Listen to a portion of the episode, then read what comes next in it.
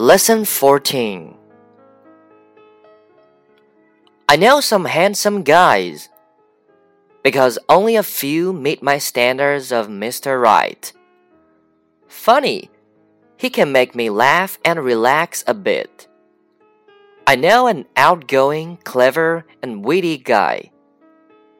Is he tall, rich, and strong? He's of medium height, well built, and from a rich family. What important traits does she have? She's an ideal wife, soft, pretty, good family, educated. She has a nice character. Would she feel jealous if she sees us sitting here now? She's open minded. She believes I'm a loyal man.